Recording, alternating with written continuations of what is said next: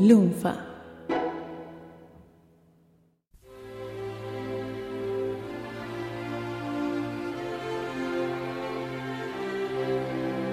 En abril de 1982, un gobierno absurdo nos metió en una guerra inútil. A las dificultades y el retraso que ya históricamente teníamos para enterarnos de las novedades musicales, se sumó una censura explícita a la música cantada en inglés. Este podcast busca recuperar qué pasó ese año y nos perdimos. El año de la explosión post-punk, del new pop. El año que comenzaron los 80 tales como los pensamos hoy. Esto es 1982.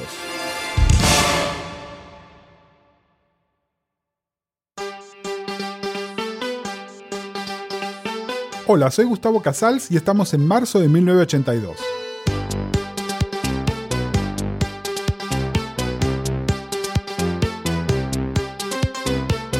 No hay receta más eficaz para asesinar una carrera que augurarle grandes éxitos, y no hay mejor manera de perpetuarla que anunciarle un fracaso.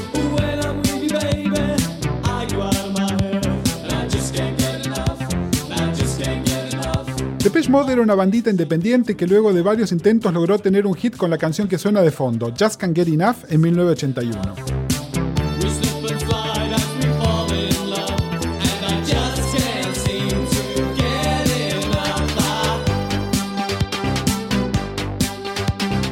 Apenas lo lograron, Vince Clark, su líder y autor de todas las canciones, decidió dejarlos.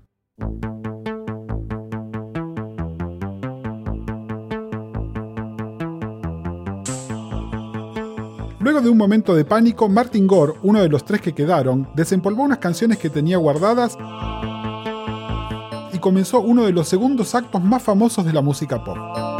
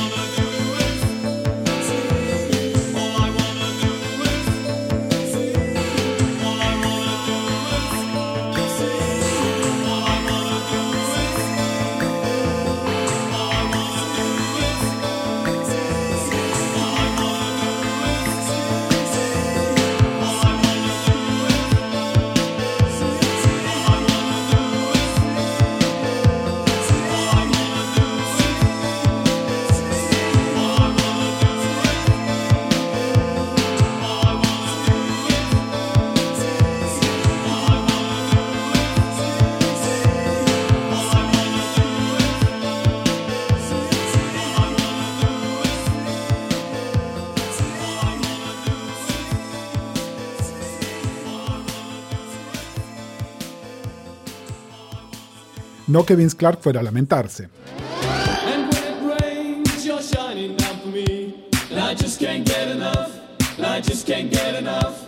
Poniéndose en contacto con otra vieja conocida de la ciudad de Basildon, Alison Boyette, una cantante de punk y blues que se hacía llamar Alf por lo machona, grabó una canción suelta de pop perfecto que salió en marzo del 82 y tres meses después sería el mayor éxito de sus treinta y tantos años de carrera venidera.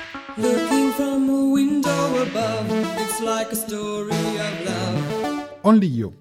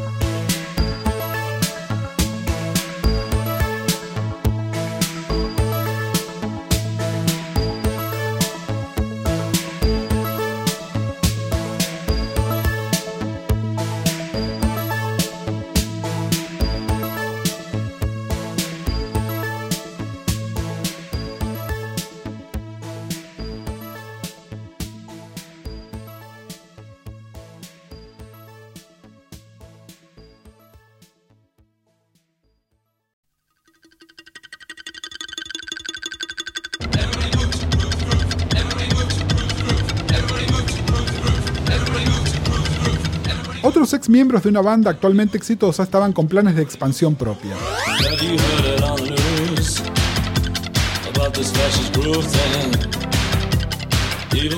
Los integrantes abandonados de los ahora Pop Human League habían formado su propia banda, Heaven 17, don't just sit there on your ass. y lanzado su propia interpretación del proto-socialismo inglés de la época con We Don't Need This Fascist Group Thing.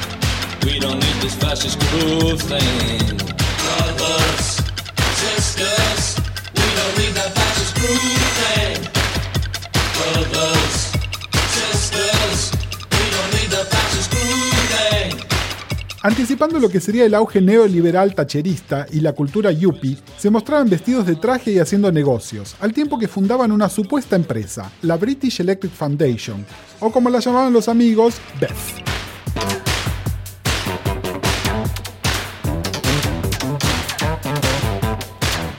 El negocio de la empresa, empaquetar viejos éxitos soul en un disfraz contemporáneo, en un disco tal vez irónicamente llamado Music of Quality and Distinction.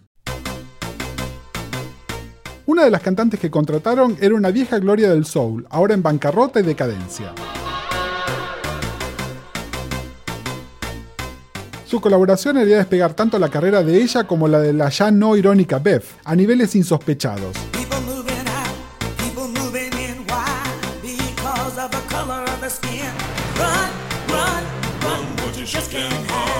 Se trataba de la señora Tina Turner.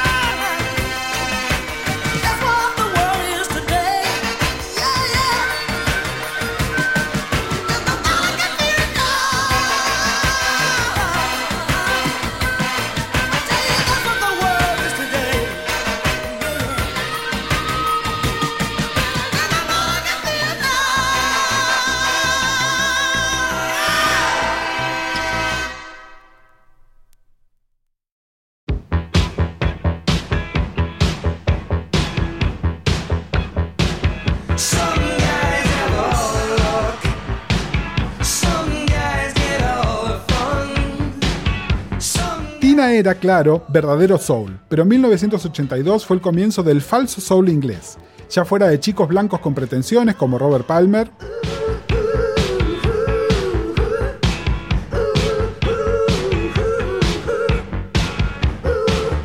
o de chicos negros en una pizca de sol pero con muy buenos productores.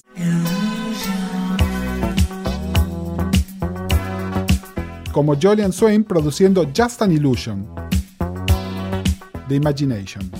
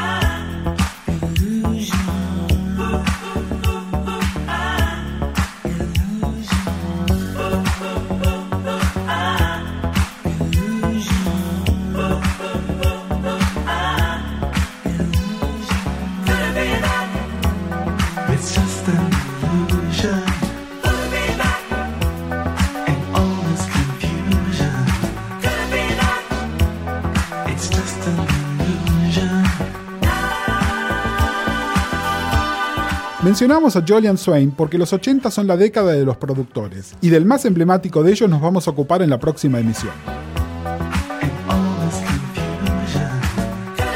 Mientras tanto, los dejamos como contrapartida al soul a la más blanca, europea y gélida, sin mencionar influyente muestra de los tempranos 80. Japan y Ghost.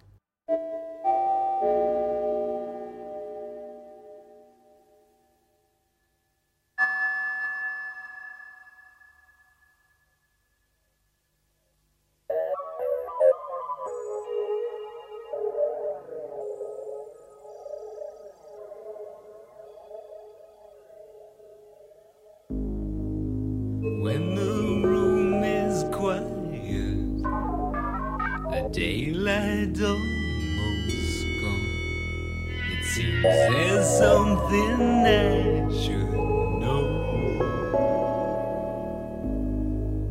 Well, I ought to leave, but the rain it never stops, and I've no particular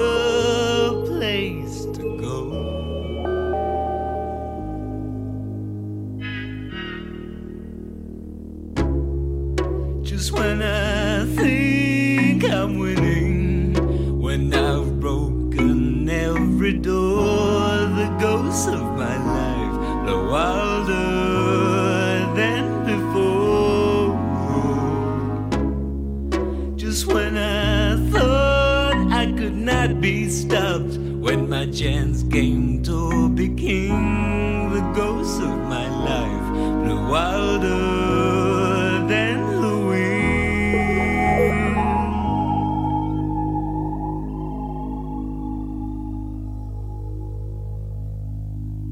wind.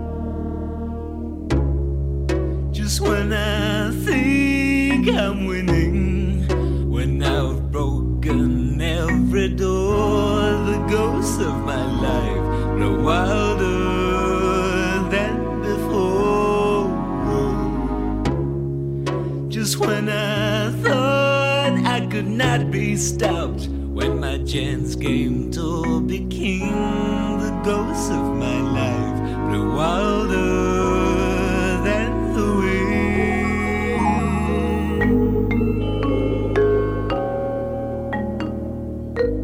Falso soul americano, gelidez europea, chicos lindos ingleses, el juego ya estaba planteado.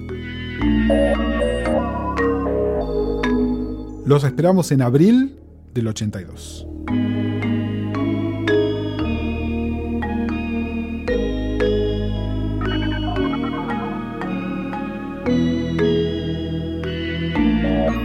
«1982» es una idea de Gustavo Casals producida por Lunfa. Si querés escuchar otros episodios, entra a lunfa.fm barra 1982. Just when I think I'm winning, when I've broken every door, the ghosts of my life blow wilder than before. Just when I